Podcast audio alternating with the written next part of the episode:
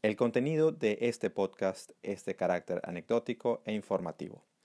Las opiniones aquí expresadas no deben ser consideradas como asesoría o recomendación de inversión en títulos valores.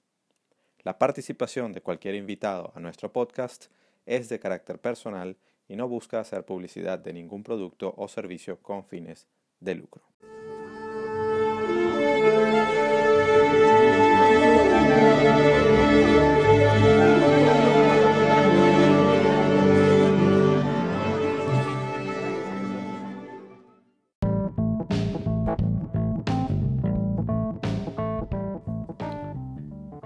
Bienvenidos a Trading en Serio, tercera temporada. El podcast sobre trading en español en el que dos experimentados traders te presentan sus experiencias con los mercados financieros desde la perspectiva del trader profesional, con Alberto Cárdenas y Eduardo Gavotti.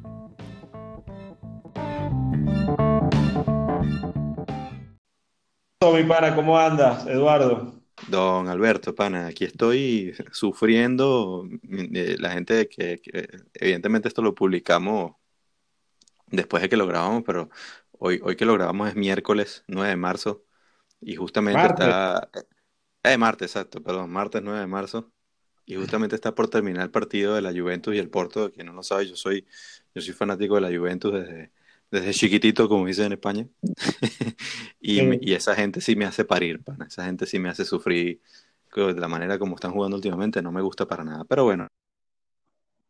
Y mientras hablo contigo veo cómo cierra el partido, pero no te preocupes, que tienes mi, tienes mi atención, Bueno, pero puedes ¿Cómo estás? ¿Cómo va todo? narrarlo, puedes narrar el cierre ahí en, cuando este, ya esté cerrando la vaina. No, bueno, si hay una mentada de madre o, o una, o, o una efusividad de mi parte, ya saben que no es por algo que haya dicho Alberto, sino porque algo que ocurrió en el partido. Sí. Bueno, como buen italiano, Este, ¿no? Eh, este, apasionado al fútbol, ¿no? sí, pero tú sabes que, de hecho, a mi familia en Italia no le importa mucho el fútbol. De pana. Son, son gente, son gente, son gente rara en ese sentido. Son de, de, de- uno de mis primos hace, hace esquí y no, no es muy de, de, de- del fútbol. Mi papá lo, mi papá lo mira, pero no lo, no, no es fanático de ningún equipo así. O sea, le gusta más el deporte.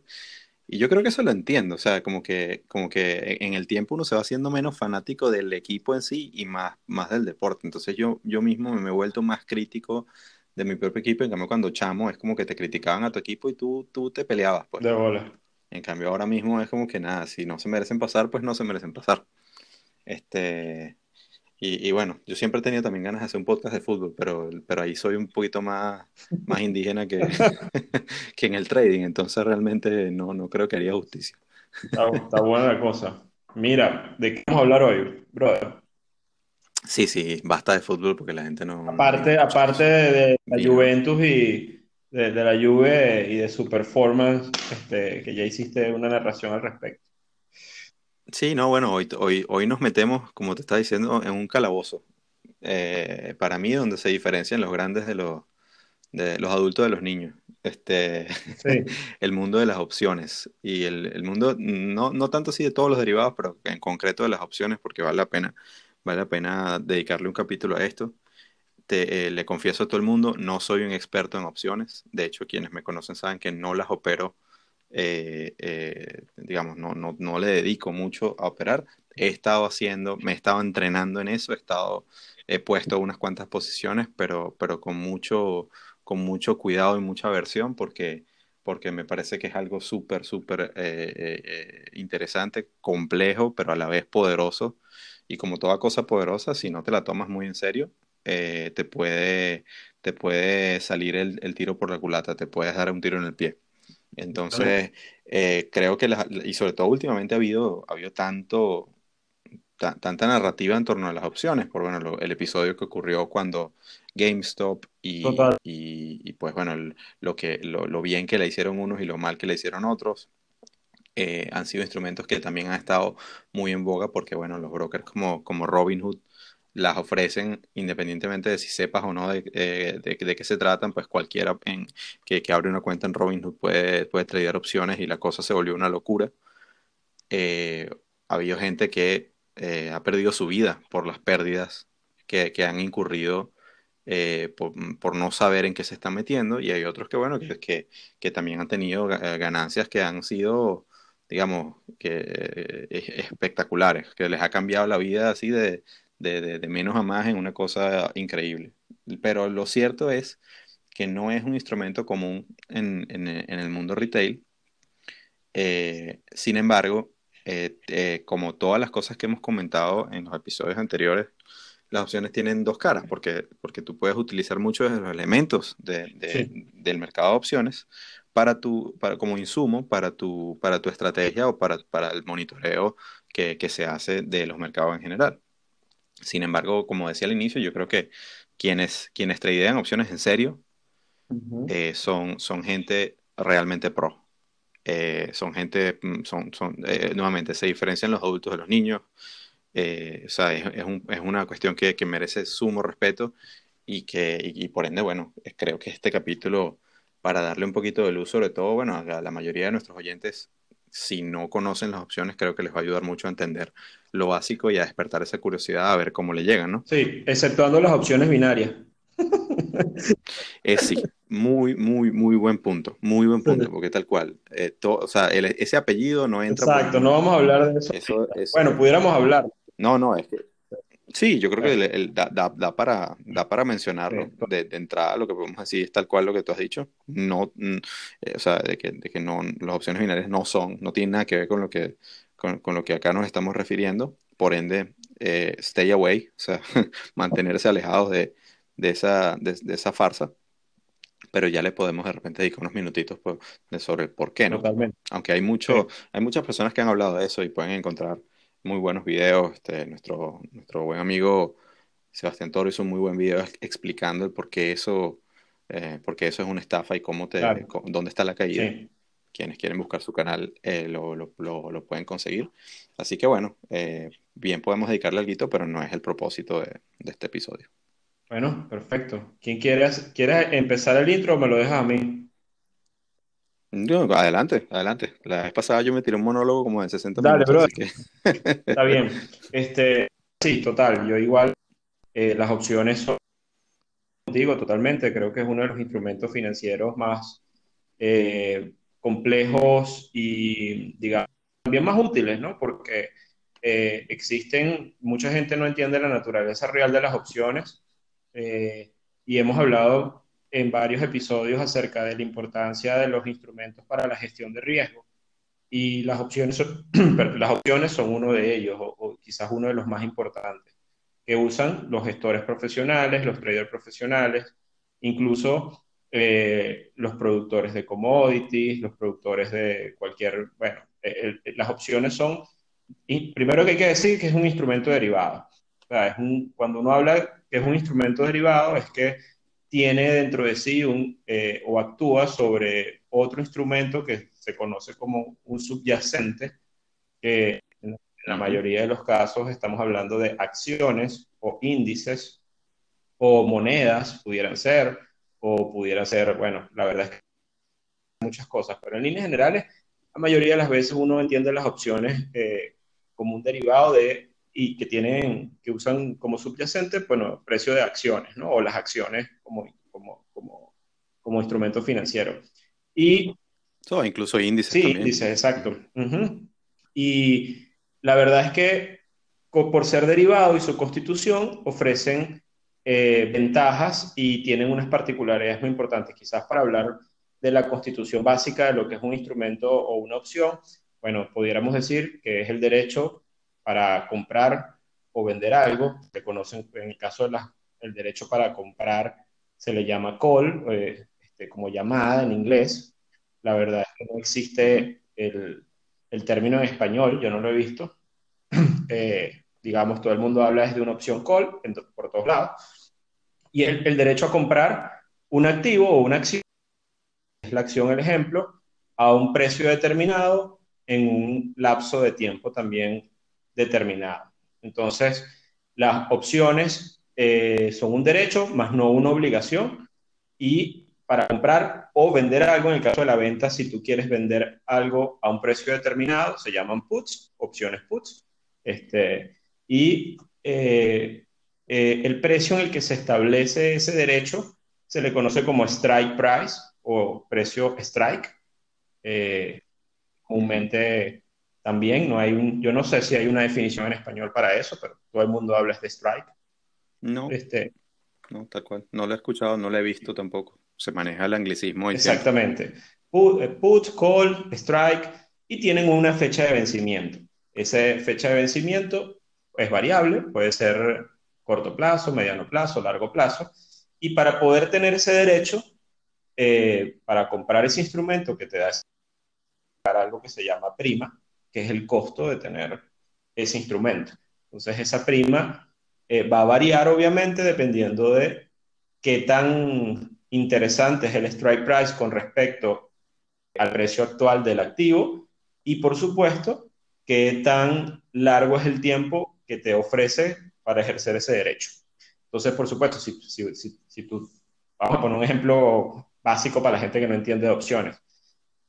Este, quiero comprar, yo creo que, que Apple va a seguir subiendo, qué sé yo, ahora que ha, corregido el mercado de tecnología en estos días, quizás puede ser una oportunidad para, eh, mi visión es, es, que yo voy a seguir, eh, mi visión, digo, estoy poniendo el ejemplo de que Apple pueda seguir subiendo y en vez de comprar la acción, por ejemplo, yo pudiera comprar una opción sobre Apple, eh, y esto desde el punto de vista especulativo, porque dije que son instrumentos de gestión de riesgo, pero también se usan como instrumentos para obtener rentabilidades de tipo especulativo.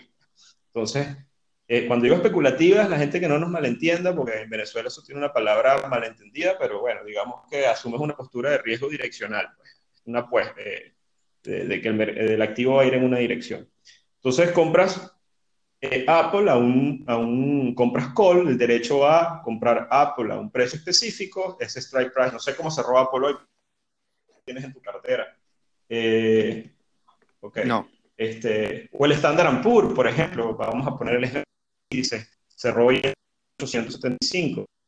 Eh, eh, vamos a suponer que yo decido, en vez de comprar el comprar una opción call sobre el Standard Poor's porque creo que va a seguir y voy a pagar un strike price.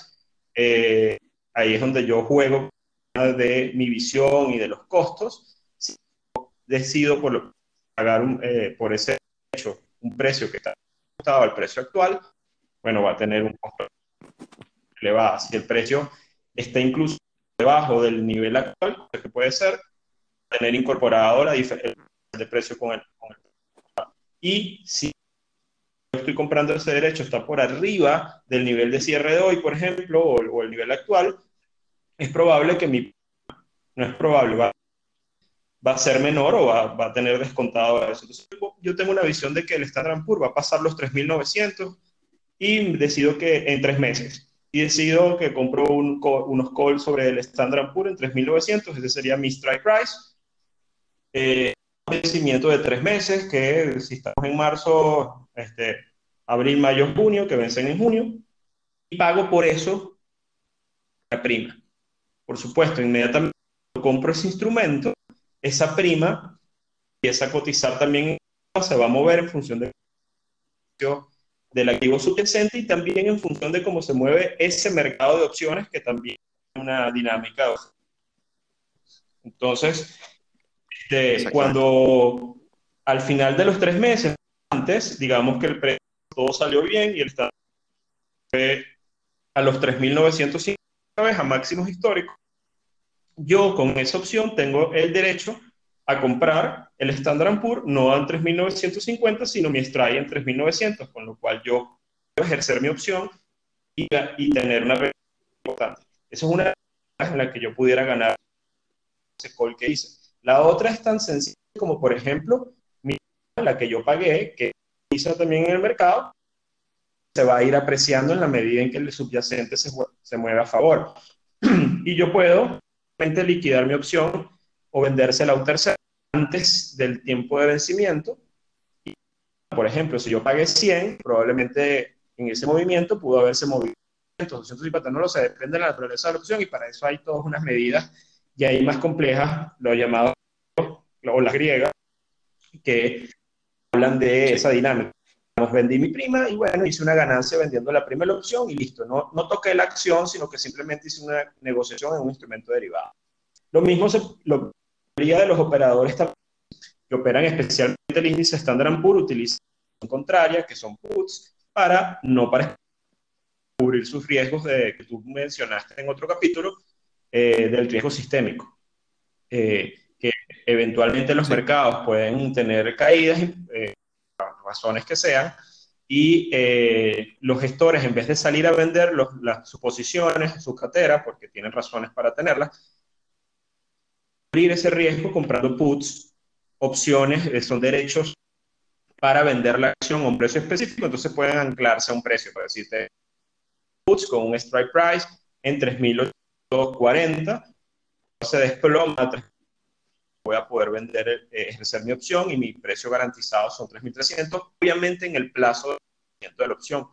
Eh, si la opción llega al vencimiento y no se dio el movimiento que, se, que yo esperaba, yo lo que termino perdiendo es la prima y se generalmente cuando las opciones no están pagando, el término es out of money, del dinero, no sé, este, en español, o si hay otra manera, pero eh, in the money, si está, si está en línea, o, este, eh, eh, o bueno, con, el, con, con la ganancia realmente pudiéramos tener. Pero bueno, esto es como una cosa básica. Lo que decía es, la teoría de la liquidez del mercado de opciones de instrumentos de eh, cobertura. Aunque todos estos eventos de GameStop y lo que vimos en las últimas semanas ha llevado una dinámica de mercado increíble que no había visto yo en muchos años.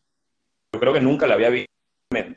El volumen de opciones que se están transando a nivel global, en, especialmente en Estados Unidos, está en máximos históricos. Eh, especialmente buena parte eh, derivado de la de los, de los traders de los, de los, de los brokers online y como Robinhood, que hace que la mayoría de estos traders utilicen las opciones para especular, que te permiten apalancar, llevar el movimiento de una acción o el, o el, o el, o el subyacente, 3X, 5X, 10X, dependiendo del tipo de tengas, este, y así como puede salir bien, pues obviamente como tú dijiste, Claro, lo que pasa es que ese, esa es la clave. O sea, si hay, hay algo en lo que puedo complementar justamente eh, es eso, que, que, las opciones se compran, eh, precisamente el costo de cada, de cada opción, que es esa prima que comentaba Alberto, es evidentemente una fracción de lo que cuesta eh, la acción en general, porque obviamente cualquiera se preguntaría, bueno, pero ¿y por qué yo voy a comprar una opción, en el ejemplo de Apple o del S&P, si puedo comprar directamente la, la, la acción? Y, la respuesta es porque comprar la opción Exactamente. Es o sea, tú puedes tener una, una opción que cuando el S&P te cuesta, o sea, comprarte una acción del S&P te cuesta 3.800. Eh, eh, y aquí es importante hacer la diferencia que, que las opciones, eh, por ejemplo, en, en, en, muchos, muchos de nosotros que hacemos trading, con CFDs podemos acceder a ese apalancamiento para no tener que comprar enteramente una unidad del S&P o de Apple, etcétera, porque el CFD nos permite eso, pero las opciones son incluso en, muchos casos mucho más baratas. Entonces, la, prima tú estás comprando efectivamente un contrato, o sea, tú estás entrando en un contrato con el proveedor de la opción que te, que te da ese derecho de, de, comprar la opción eh, al costo de la prima, que puede ser, vamos a suponer, no sé, 9 dólares. Entonces tú con pagar 9 dólares, y, otra cosa importante es que tú estás, eh, ese, ese, contrato te da el derecho de comprar 100 acciones. O sea, los contratos de opciones se expresan en unidades de 100. Entonces tú, entonces tú estás comprando 100 acciones, tú, vas a tener la oportunidad de comprar 100 acciones en el futuro a un precio pactado hoy, que ese es el, el strike price. Claro, tú pagaste por ese derecho una, una, una tontería. Y eso es lo que te da el, eh, el apalancamiento. Así es. Tú vas a tener eh, en el caso que te sale bien la jugada, el precio del instrumento que, compraste se fue por encima, mm, eh, muy por encima del, precio que tú pactaste. Entonces, cuando tú realizas la ganancia y la comparas con respecto a lo que pagaste, eh, ahí es donde ves la, relación de apalancamiento que tienes. Entonces, ¿qué pasa? Que obviamente todos estos brokers retail, cuando, cuando le abrieron esa posibilidad a, todo ese montón de personas que se animaron a, hacer trading en los mercados, porque el dinero no había dónde ponerlo para que rindiera algo. Recordemos el entorno de, tasa de interés en el que, en el que hemos estado, que, que, la plata ya en los bancos no rinde nada, salió todo el mundo a invertir los mercados en máximos históricos, todo el mundo haciendo fiesta con, con, los mercados, y por eso las opciones en general eh, tuvieron un incremento importante. Pero ojo, que, que, que los, los, hedge funds y, los traders profesionales siempre han usado opciones como una forma de, eh, especulativa, porque evidentemente, o sea, tanto, tanto especulativa como de cobertura, precisamente por esa, esa opción del apalancamiento, porque te permite elevar el capital que tú tienes a una potencia para tú tener lo que se llama un, valor eh, notional o, un valor del libro mucho mayor de lo que efectivamente eh, tienes. Entonces tú estás, tú estás eh, operando con, un poder mucho mayor del que, del que harías si compraras solamente la acción. Pero ¿qué quiere decir eso? Que eso qué quiere decir es que es mucho más riesgoso. Entonces, por un lado se dice que las opciones son un instrumento que te permite eh, controlar tu riesgo, pero por otro lado, ahí hay que agregarle un asterisco. Siempre y cuando sepas lo que estás haciendo. Si no sabes lo que estás haciendo, te estás metiendo otra vez en un campo minado, al cual no, no, no necesariamente vas, vas, a tener cómo salir. Y aquí me permito, para, para o sea, si no están confundidos lo suficiente, aquí me permite hacer unas, unas diferenciaciones que son, que son bastante importantes. Primero que hay dos tipos de opciones, que se llaman las opciones europeas y las opciones americanas. Las opciones americanas fueron esas que comentó Alberto. Tú puedes, tú puedes salirte de la opción cuando tú quieras. O sea, tú, está, tú le estás comprando ese contrato a un market maker. El market maker te está ofreciendo la posibilidad de entrar en ese negocio y tú puedes liquidarlo cuando tú quieras. Y, y, como dijo Alberto, es la opción como instrumento como tal se cotiza y esa opción se cotiza y tú puedes eh, decidir si, si, estás in the money, o sea, si el precio en ese momento eh, del, del, activo que del activo subyacente está por encima del precio que tú pactaste, tú te puedes salir del contrato. Eh, eh, mientras que las opciones europeas no. Las opciones europeas solamente se pueden ejercer al vencimiento. Y entonces, y, ahí tienes que saber qué tipo, evidentemente eso tiene algún tipo de, de, de, diferencia entre uno y otro. Aunque, aunque por lo general, todas estas opciones que te vas a encontrar en los, en los brokers son opciones americanas funciones europeas son una cuestión más, eh, más profesional. Luego, luego eh, otra de las cosas por las cuales la, la, gente le cuesta mucho entender todo el tema de las opciones es por ese fenómeno de las griegas que, que, que, comentabas, que son extremadamente importantes. O sea, las opciones, eh, evidentemente hay, una, hay toda una matemática detrás de ellas que, que, que, es lo que las hace complejas, pero que tiene un sentido brutal también para desde el punto de vista del análisis. Y por eso es que digo que quienes, quienes operan con opciones son gente que, que, que, respeto mucho, porque si realmente entienden esta, estas dinámicas con, con, con, las letras griegas que se van a encontrar en las cadenas de opciones cuando, lo, cuando las miran en Internet, son cuestiones eh, de, de, de, matemática y probabilidad eh, bastante, bastante profundas, ¿no? Entonces, ¿cuáles son? Mm, para, para no complicar mucho la cosa, vamos a hablar de, de cuatro, cuatro letras griegas que se van a encontrar muy frecuentemente delta, gamma, teta y vega. El delta de una opción básicamente es la probabilidad, y se, expresa entre 0 y 1, o sea, es, una, es un porcentaje entre, entre 0 y 100, o, si lo ves en números absolutos de 0 y 1, es básicamente la probabilidad de que la opción que tú estás seleccionando termine en lo que se llama in the money. Y recordemos lo que significa eh, es, esas, esas, tres, lo que es eh, out of the money, at the money e in the money. Cuando, cuando una opción está out of the money, quiere decir que el precio del activo subyacente, en este caso vamos, vamos a seguir con el ejemplo de Apple que decía Alberto. Si la acción de Apple está, yo no sé cuánto está ahorita, no la he visto, de hecho yo no la, no, la opero casi nunca. Eh, eh, miro el S&P y es casi lo mismo en cuanto a comportamiento, entonces no, no, importa. Eh, vamos a suponer que está en 500 dólares. Si, si tú estás comprando una opción que está en, eh, en este momento, el strike price es 400 eh, dólares, tú estás eh, en, este momento in the money. ¿Por qué? Porque si tú realizases esa, esa, e, esa, esa operación, tú tienes la oportunidad de vender una opción a 500 y comprarla a 400. O, sea, o, mejor dicho, compras, gracias a la opción, compras a 400 y como el mercado está a 500, realizas una ganancia de 100 por acción. Si tú estás comprando la opción y, el, precio de, la acción de Apple está en 500 y, la opción, el strike price también es 500, se llama at the money. Y también el, por eso es que quizá el, inglés no lo traducen al Y ahí el es casi 50%. Eh, pues. sí, que cuando estás at the money, el delta está al 50%. Pues. Exactamente, y a eso vamos a ir ahora.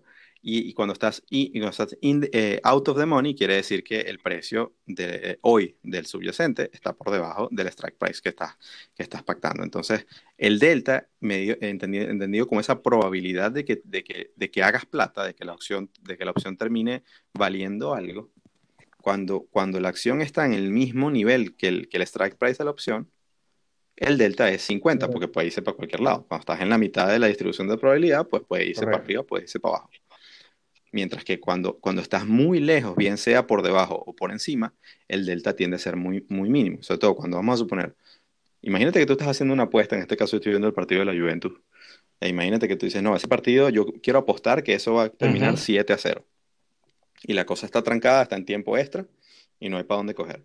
El delta allí es bajísimo de que ese escenario se dé. Entonces, cuando tú miras un delta, inmediatamente tú estás viendo la cadena de opciones y tú miras, y tú miras la columna que dice delta, ya tú puedes ver, ok, eh, ¿qué quiere decir eso? ¿Cuál es la probabilidad de que mi opción va a terminar in the money? Ahora, eso, ¿es eso exactamente 100% eh, eh accurate, eh, acertado? No, estamos hablando de probabilidades, estamos hablando de, que es una aproximación. Pero luego tienes entonces, así como tienes el delta, tienes, tienes volvemos, seguimos el gamma, Gamma es la, tasa a la, que, a la que la opción cambia de precio cuando, cuando la acción que está representando esa opción, en este caso volvemos a Apple, por ejemplo, cambia o sube un dólar. Si, esa, si la acción de Apple eh, sube, ¿a qué, eh, eh, ¿a qué tasa cambia el valor de la opción? Eso es lo que se llama gamma. Entonces, para entender gamma, el, ejemplo más fácil es cuando tienes los que estudiaron física y los que son ingenieros que me escuchan, la relación entre velocidad y aceleración.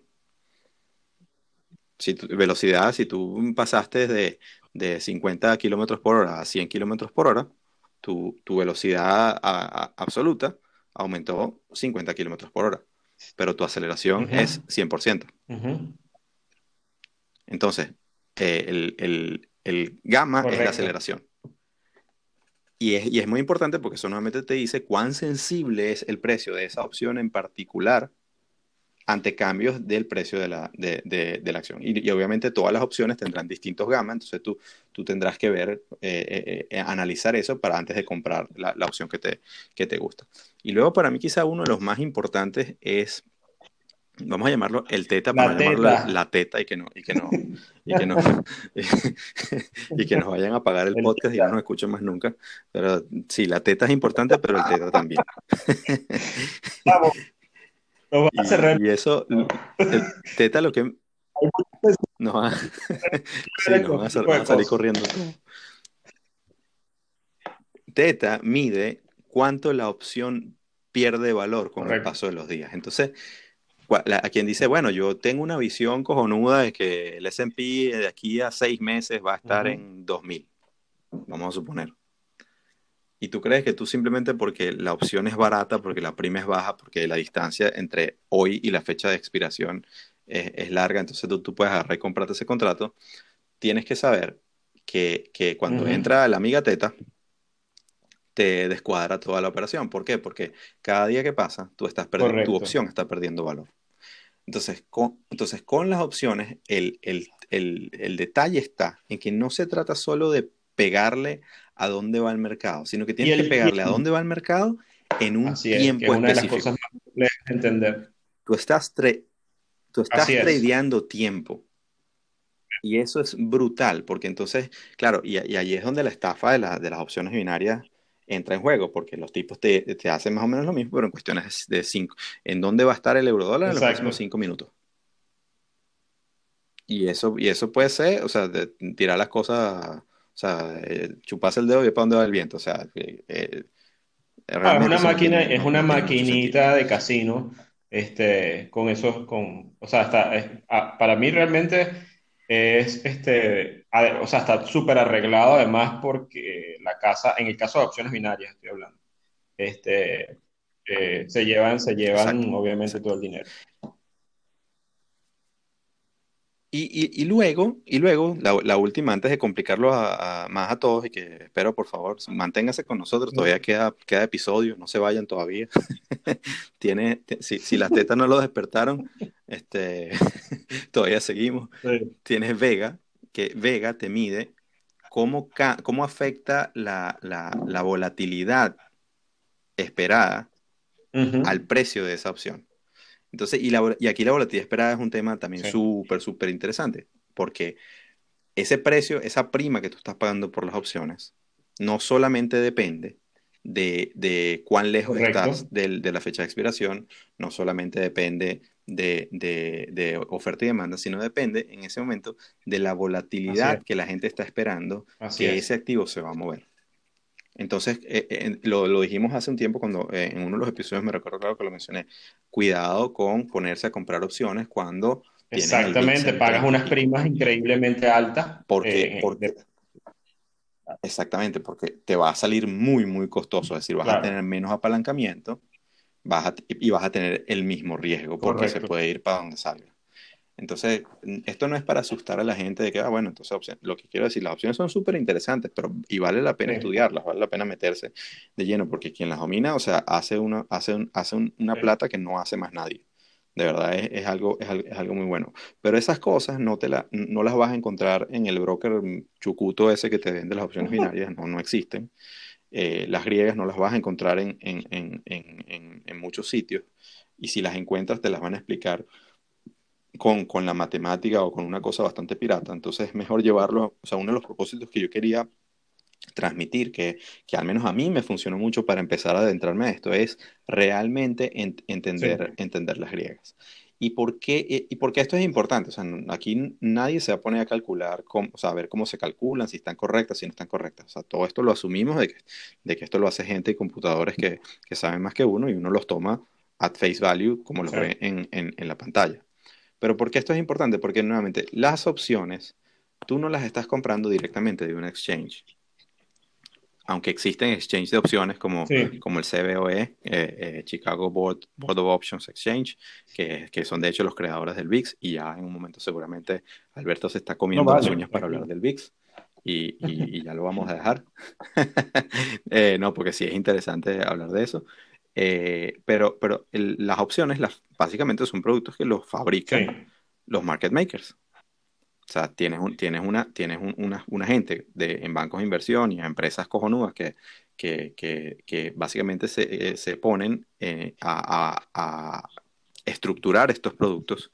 ¿Y el market maker qué es? Es el comprador, el que garantiza la compra y la venta, es decir, el proveedor de liquidez, que, es, que siempre tiene un precio para la compra y siempre tiene un precio para la venta de los distintos productos. Y los market makers son los primeros que están manejando ese, ese, esas griegas a la perfección. ¿Por qué?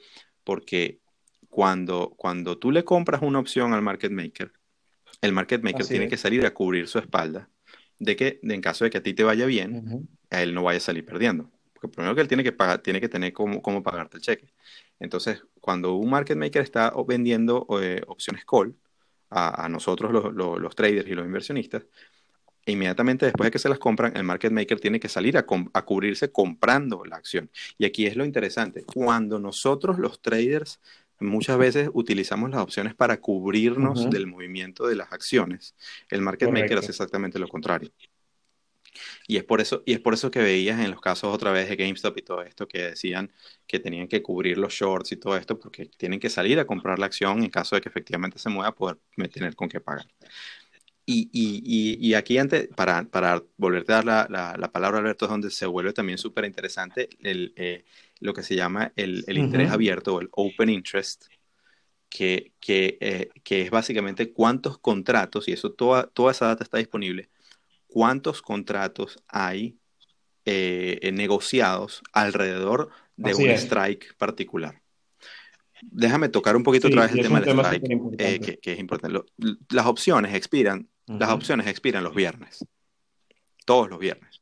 Entonces tú, tú puedes, y tú puedes comprar una opción de un jueves para un viernes. o incluso, o sea, o si vives en una zona distinta y, tienes cómo, cómo, cómo acceder a ese mercado antes de, tú puedes comprarla el mismo viernes por el mismo viernes. Entonces, cuando, cuando, cuando, cuando tú ves la cadena de opciones, tú puedes comprar opciones a, una eh, a este viernes, a una semana, a dos semanas, a tres semanas, a cuatro meses, a, casi hasta seis meses e, e, incluso en otros casos hasta más. Eh, eh, y, tienes que, y, todas expiran esos viernes. Entonces tú puedes ver en esa cadena de opciones, en función al tiempo de cuándo expiran, cuántos contratos hay interesados en una fecha particular. Entonces aquí, el, tip aquí es, y porque, ¿para qué te sirve ese Open Interest? Es porque cuando hay una opción que va a vencer, vamos a suponer, este viernes hay la mayor cantidad de contratos agrupados en, las opciones de, una acción en particular que expiran este viernes. Tú sabes, tú sabes que ese viernes va a haber mucho movimiento de parte de los market makers para cubrirse.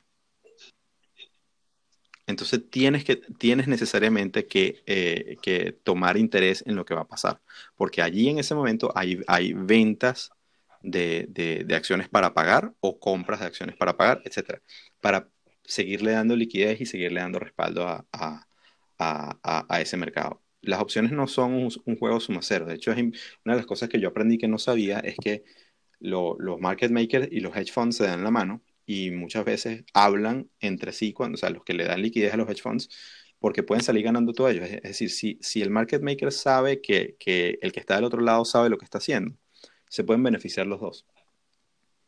Y eso es brutal, porque eso, nosotros no tenemos ese lujo. Nosotros estamos seguros de que si nosotros perdemos, ellos se embolsillan la plata. Entonces es tratar de utilizar precisamente esas mismas eh, estrategias o análisis que nos permiten acercarnos a, siempre a tratar de ser un poquito más profesionales y menos piedreros a la hora de, de, utilizar y, emplear nuestro capital.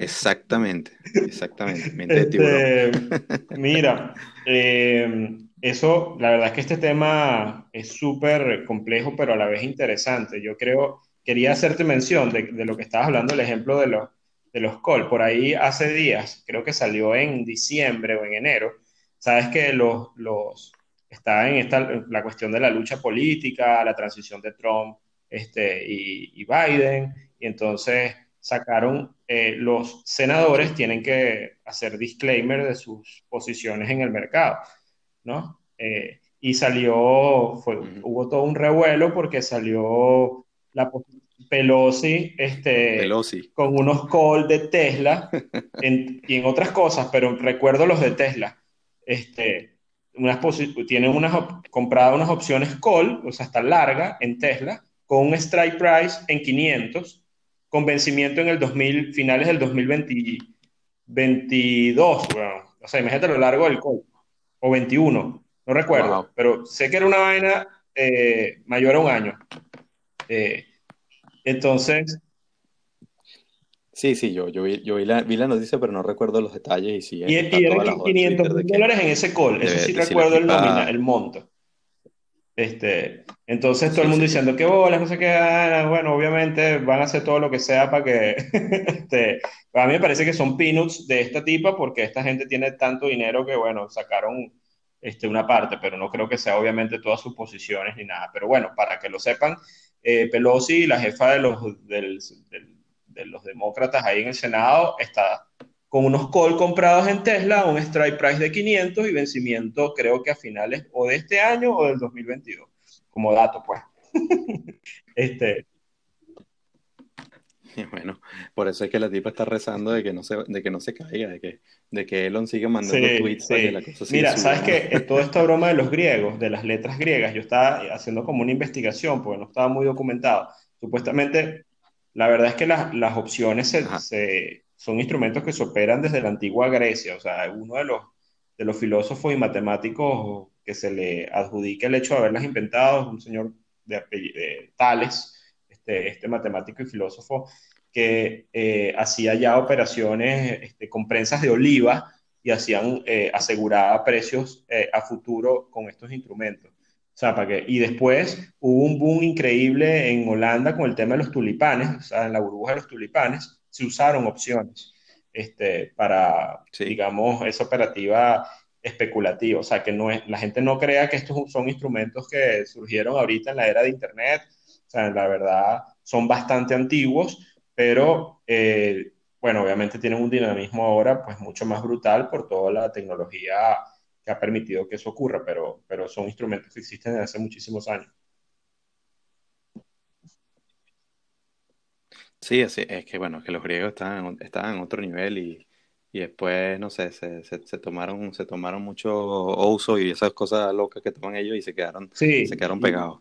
Pero, pero no, esa gente, esa gente estaba en, en otro, en, en, otro nivel, sin duda. Y bueno, les debemos, les debemos muchísimas esas cosas. Imagínate que, que, que brutal que, bueno, tanto de la matemática que utilizamos las letras griegas para todo, eh, y en este caso no, no hay, es la, hay, como un, no es la Perdón que te, te, interrumpí que iba a decir eh, otra cosa, que no sé si lo ibas a mencionar, pero hablando de opciones, para los que están estudiando esto, eh, siempre los que empiezan a estudiar el tema de las opciones van a caer seguramente en la, fórmula, en la famosa fórmula de Black and Scholes, este, que digamos fueron los economistas que recibieron el premio Nobel en el 97 por haber hecho un modelo de valoración de opciones que, por cierto, está bastante criticado. O sea, no es que sea el estándar y fue un modelo, pero fue un modelo que creó como los estándares para la operativa de opciones moderna eh, después.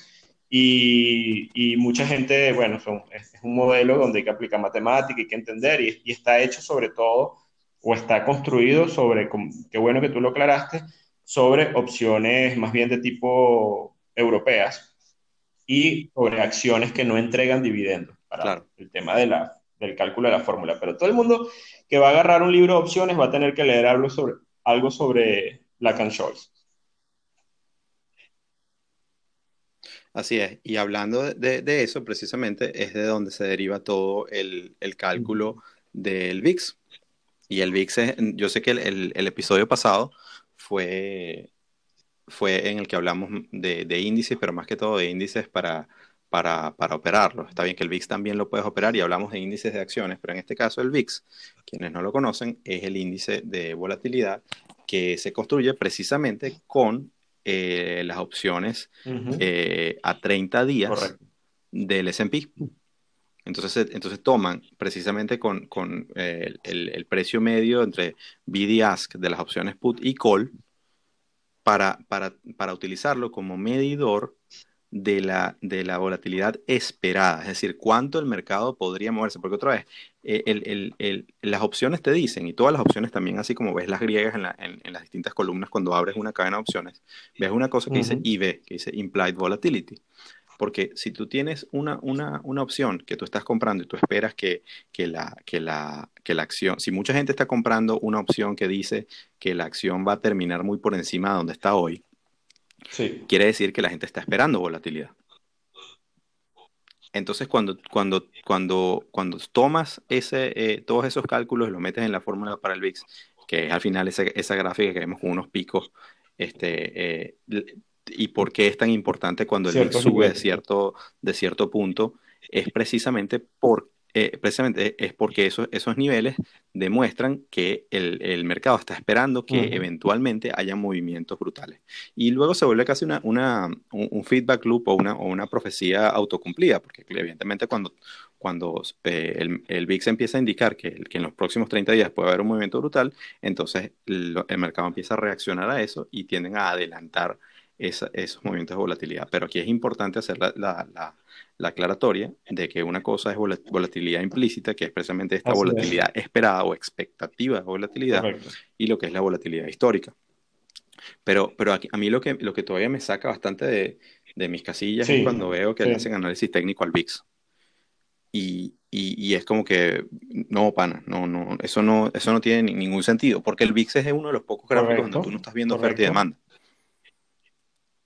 Entonces, eh, no es, no, es, no es lo mismo que tú estés viendo el gráfico de, la, de, la, de, de, de las, eh, perdón, de las acciones normales o incluso de las mismas opciones, eh, de cómo, de cómo se, se eh, tal cual se ofrecen y se, y se, y se demandan, versus una cosa no, que lo que, lo que cuál es el, yo cuál es aquí para defender mi tema técnico, este, No, yo sé que no, yo sé que no, no, no. No, no lo digo por ti, pero no, lo digo a ti porque... no te he visto hacer ese sacrilegio, para. Coño, el VIX se estudia en análisis técnico, pero la, yo entiendo lo que tú quisiste decir. Hay gente que le lanza líneas de tendencia al VIX este, y ve patrones este, y una serie de cosas desde el punto de vista técnico como, como si hubiesen patrones de oferta y demanda, como tú acabas de aclarar.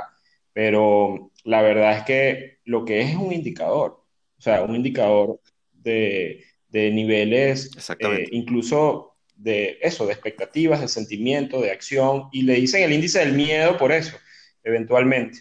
Eh, pero, pero yo creo que hay mucho, hay mucha gente que malentiende el uso del VIX.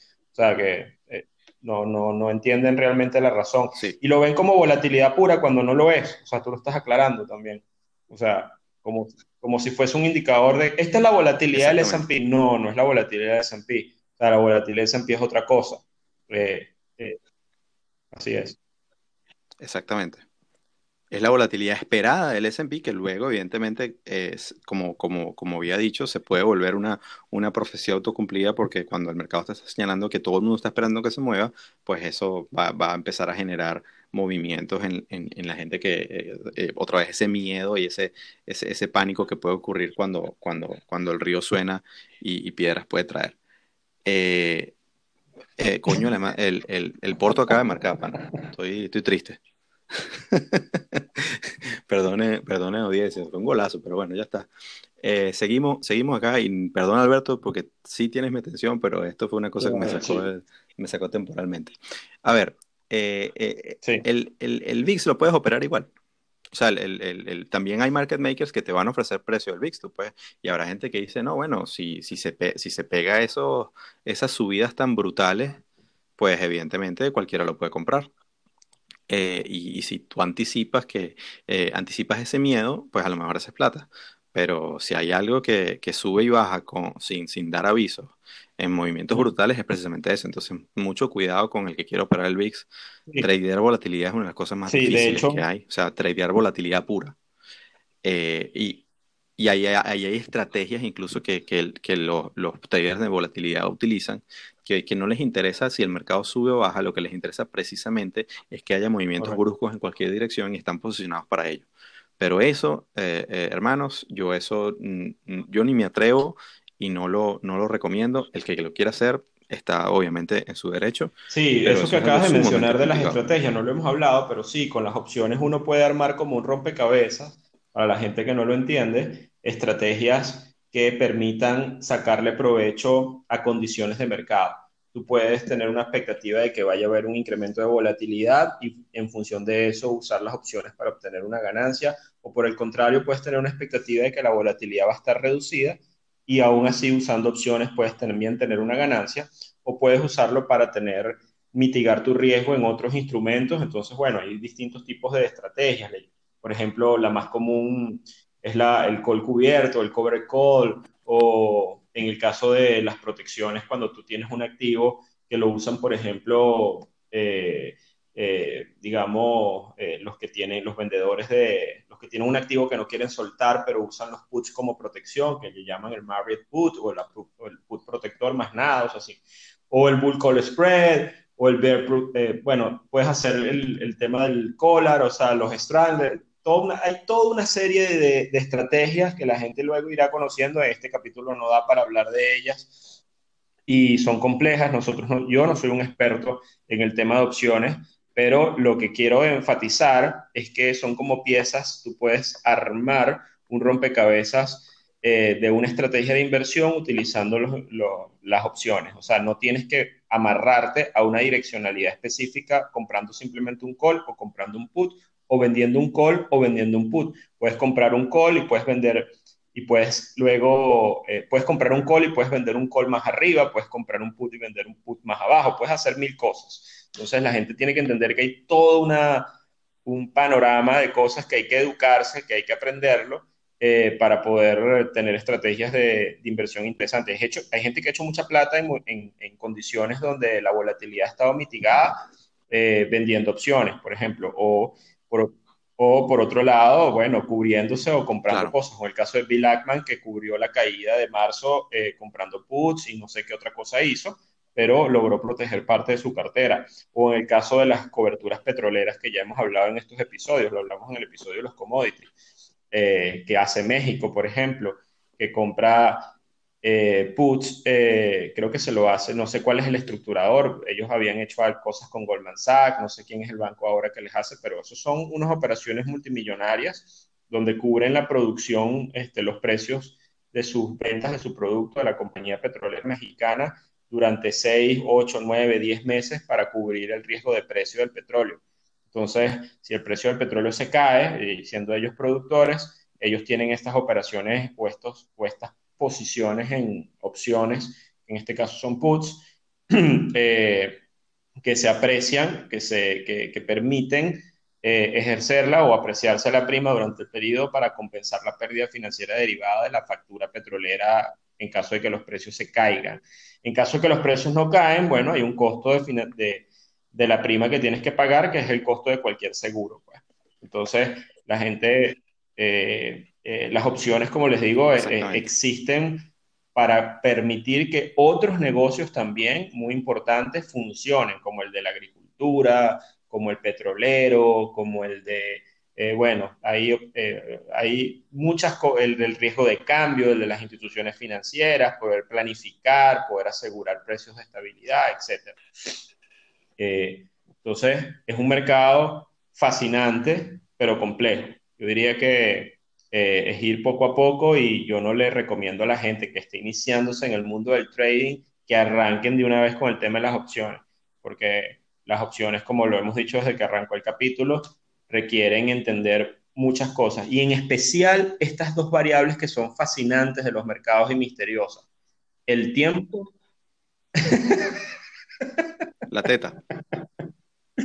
También, también lo son, pero bueno, digamos que eh, el tiempo y la volatilidad. Exacto. Correcto, correcto. tal cual. O de hecho, Teta y Vega, ah. tal cual. Es que es así. Es, así.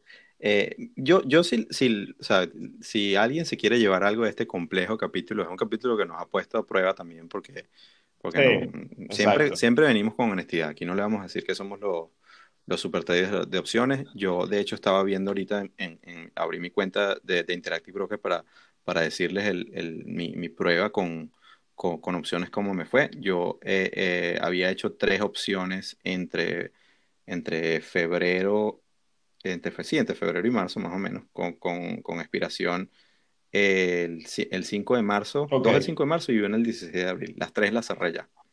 Ninguna me la mantuve al vencimiento. Y, porque las hice solo para probar, o sea, quería saber. Y una de ellas, evidentemente, fue en pleno rollo de todo el tema de, GameStop y Reddit y Wall Street Bets y todo este asunto. Y, no lo hice en GameStop, o sea, yo eh, quise, quise probar a ver con el tema de la plata. Eh, em, de hecho, me, me eh, hace, no hace mucho los, los amigos de, de, de, de, este video podcast que se llama El Cuartico me, me invitaron a, a, a, un segundo programa y, para, para, hablar precisamente del tema de GameStop y, les había comentado, ellos me preguntaban, ¿tú eh, invertiste en GameStop? Y yo, no, no, yo no lo hice, pero sí puse una opción en, en, en, un, en un, ETF de La Plata que se llama SLB o, Silver. Y, y, en, ese, en, ese, en ese trade, eh, aquí está el Realized PNL, en ese trade perdí 360 eh, dólares. ¿Pero qué estabas haciendo? ¿Cuál fue tu posición? porque me, de verdad que me yo sabía, yo sabía que era una, sabía que era una locura. Me fui, o sea, compré un call de, de, Silver y aquí está, ¿dónde está la, la, la expiración? Al 16 de abril y el precio era 30. Bueno, yo no lo he visto, pero como 26 lo vi. ¿Cuánto está Silver ahorita? Porque todavía no. Ese, el, ese LB. 24. Eh. Lo estoy abriendo aquí en el tren, está en 24. O sea que, que si, si, entendieron algo, el, mi delta ahorita está como, el delta de esa opción está como en, como en 5%, 0,05, una vaina así. ¿Por qué? Porque está muy lejos del precio de 30 al cual yo, yo, yo y bueno, me salí, corté esa pérdida, no importa, no pasa nada. Eh, luego gané, eh, me, me, gané 264 dólares en, en, otra, en una empresa petrolera, que, que o sea, ya yo tenía la acción en largo y me fue muy bien con esa acción la había comprado como en 8 dólares y la cosa llegó como a 20, de hecho ahorita está en 23. y, la, vendí como en 21 después de que hizo, hizo un techo y, yo había movido mi stop y en sentido, pero también había comprado la, opción y la liquidé en el mismo momento. Y ahí compensé, la, acción se llama eh, Devon, de, DBN o DVN, y, precisamente la, eh, eh, estaba el, el strike era 18. Entonces yo hice un call de que, de que, de, de, que iba a vender esa, esa, acción, esa opción, perdón, iba a comprar, eh, esa opción me iba a permitir comprar DBN a 18 y la acción llegó a 23. Entonces, entonces hice, hice, hice no, pero no, no, me mantuve, no me mantuve el vencimiento, la vendí y ya está.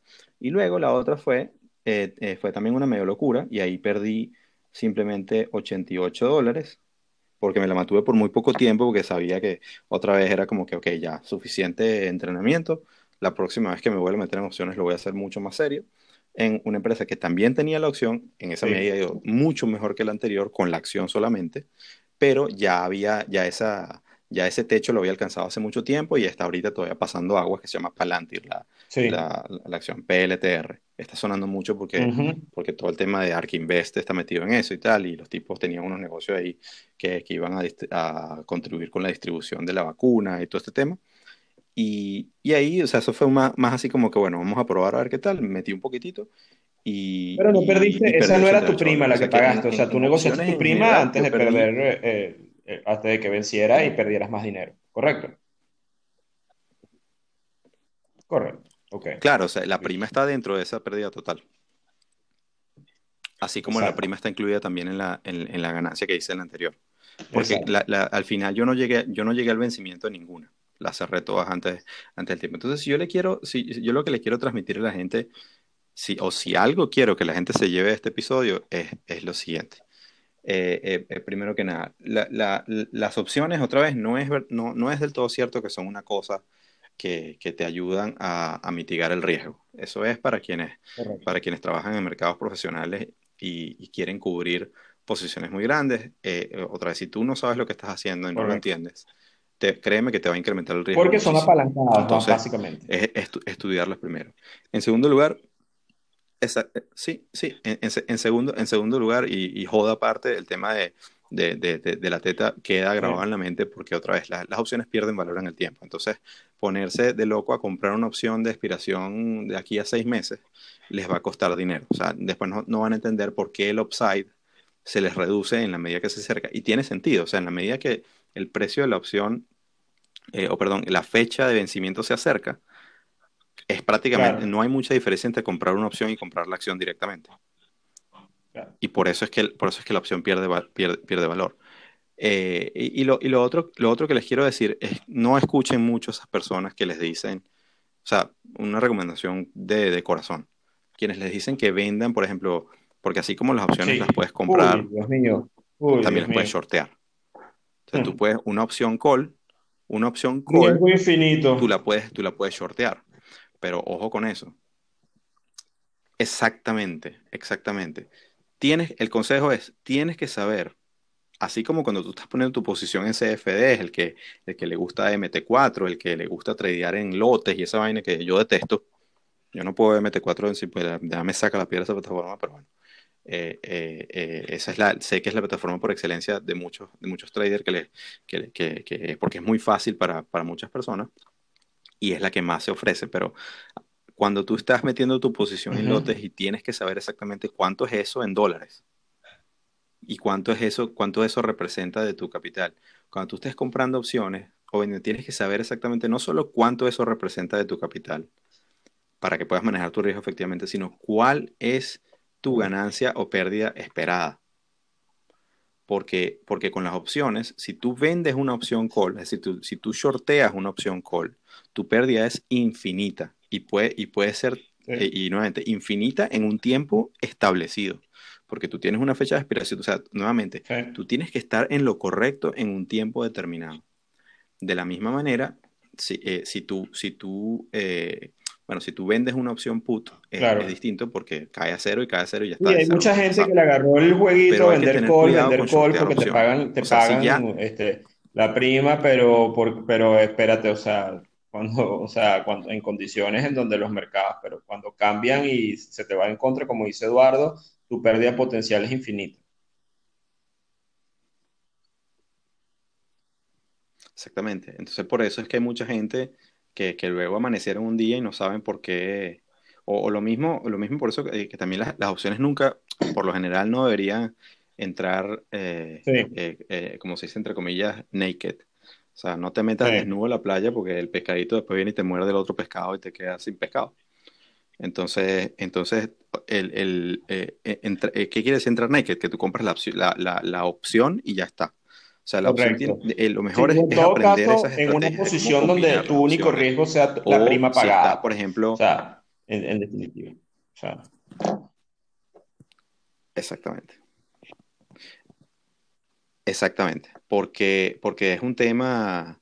Eh, eh, es un tema que les puede salir muy, muy costoso. Sin embargo, de, nuevamente, no es un episodio de miedo, aunque al VIX lo llamen el índice de miedo, no es un episodio de miedo, es un episodio precisamente de respeto a un tema que es súper complejo y, y, si este podcast se llama Trading en serio, eh, es porque nos tomamos esto con, con, mucha seriedad, más allá de los chistes y la, y la cosa.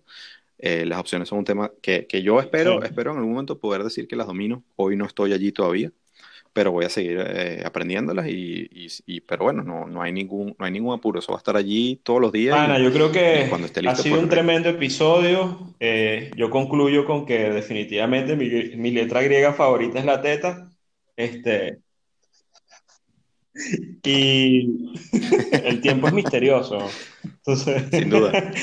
Eh, y, fascinante, aprendí mucho, la verdad, y espero que sea de provecho para el resto de las personas. Yo voy a aprovechar de hacer algo de publicidad el día de hoy, que lo tenemos un poco abandonado, eh, pero comentarles a la gente que Eduardo y yo tenemos iniciativas propias. Eh, Eduardo ya va a comentar acerca de las de que él lleva, que lleva mentoría, tiene una firma de consultoría. En mi caso, yo dirijo una empresa de formación también en el área financiera que pueden ustedes, eh, como ustedes saben, este podcast, los sponsors de este podcast somos nosotros mismos eh, y podemos decir que son nuestros propios emprendimientos también. Entonces, eh, los que quieran saber de, de el emprendimiento en o de la empresa que yo dirijo en el caso de, de formación financiera, pueden ir a la página web que es safe.pro, safe con C, C, E y latina F.pro o en Twitter arroba safepro. Y bueno, en mis redes también me pueden conseguir como arroba FX y allí pues eh, van a conseguir la oferta de formación que tenemos en, en distintas áreas de mercado. Eduardo, tu turno.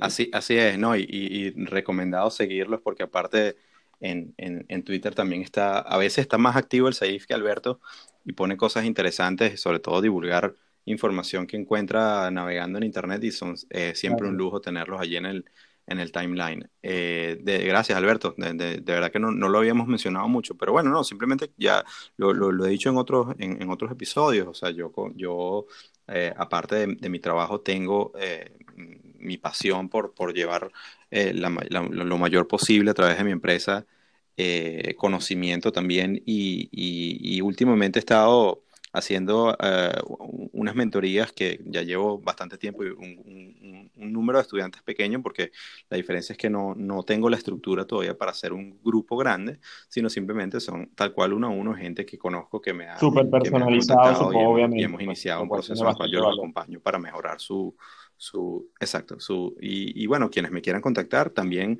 también he ayudado a gente que, que los, se han metido en cosas muy raras a, a, evitar pérdidas eh, eh, innecesarias porque les han vendido cosas que no tienen nada que ver y pues eso, eso eh, poco a poco vamos creando, creando comunidad. Fíjate que tenemos una sorpresa, Alberto. Es verdad, este, este podcast lo hacemos nosotros con las manos y no tenemos sponsors corporativos. Hay un, hay un alma caritativa que nos escucha, no voy a decir el nombre completo porque porque no sé si la persona lo quiere hacer así, pero se llama Ignacio, que, que hace poco nos está eh, aportando casi un dólar, eh, Qué bueno. creo que mensual.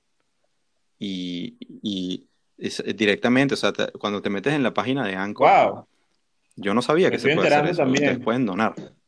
El que lo quiera hacer, con mucho gusto. Y pues no aparece. Gracias, Ignacio. Eh, o sea, lo acabo de ver y Ignacio, pana, hermano, no sé, no sé, no, no sé de dónde eres, no sé, no sé, no sé cómo llegaste a nosotros, pero estamos muy agradecidos porque, porque más allá de, más allá del monto que lo apreciamos como si fuera un millón de dólares, es el cariño que eso representa y que, y que, eso quiere decir que te estamos dando, te estamos dando valor. Eh, entonces, nada, las gracias infinitas a todos. Eh, y, bueno, ya se acerca el, episodio que sé que todo el mundo está pidiendo. El de las cripto. Calma, pueblo, ya, ya viene por allí. eh, ahora que, Oye, que sí, que donen ahí unos BTC, vale. que manden, si nosotros le podemos dar un wallet. Que manden unos códigos. No, pero Alberto no, acepto Alberto BTC, acepto Ethereum, acepto Dogecoin, acepto Caigo a Cóbado, que sea. Por cierto, Coño, creo que es el 42-43. Hoy tuvimos un rebote importantísimo del mercado del Nasdaq, pullback. Eh, Tesla subió 20% eh, el día de hoy para hacer ya el, como el briefing, pero para mí estamos, y las tasas bajaron un pelín, el dólar se mantuvo estable. Yo creo que estamos, eh, rebotes de este tipo son muy típicos en los procesos normales de, de techo y de desapalancamiento desde mi visión, ojo. No lo sé, no sé si es un rebote de gato muerto realmente, pero sí fue un pullback a niveles claves de resistencia. Vamos a ver mañana, es un día clave. Yo sé que esto sale con un poquito de delay, pero eh, aprueban el plan de estímulo en Estados Unidos.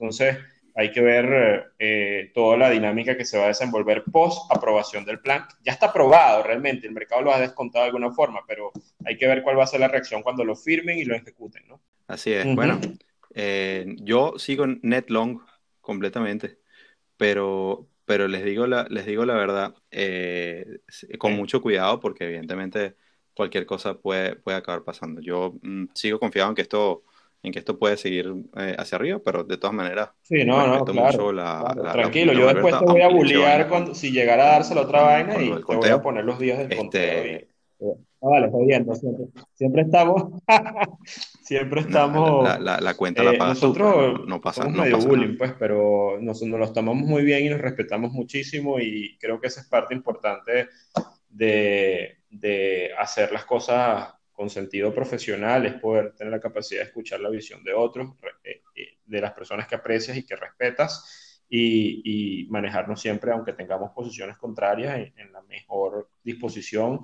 eh, y no, no, que no cree roces como hay gente en Twitter que se vuelve loca. Nosotros en, en nuestro caso no pasa.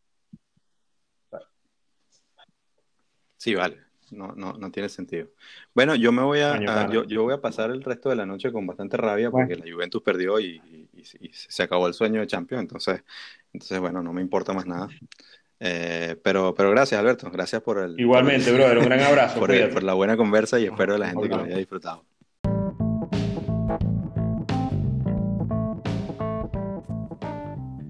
Esto ha sido otro episodio de Trading en Serio. Síguenos en Twitter, Instagram y Facebook en arroba Trading en Serio. Gracias por acompañarnos.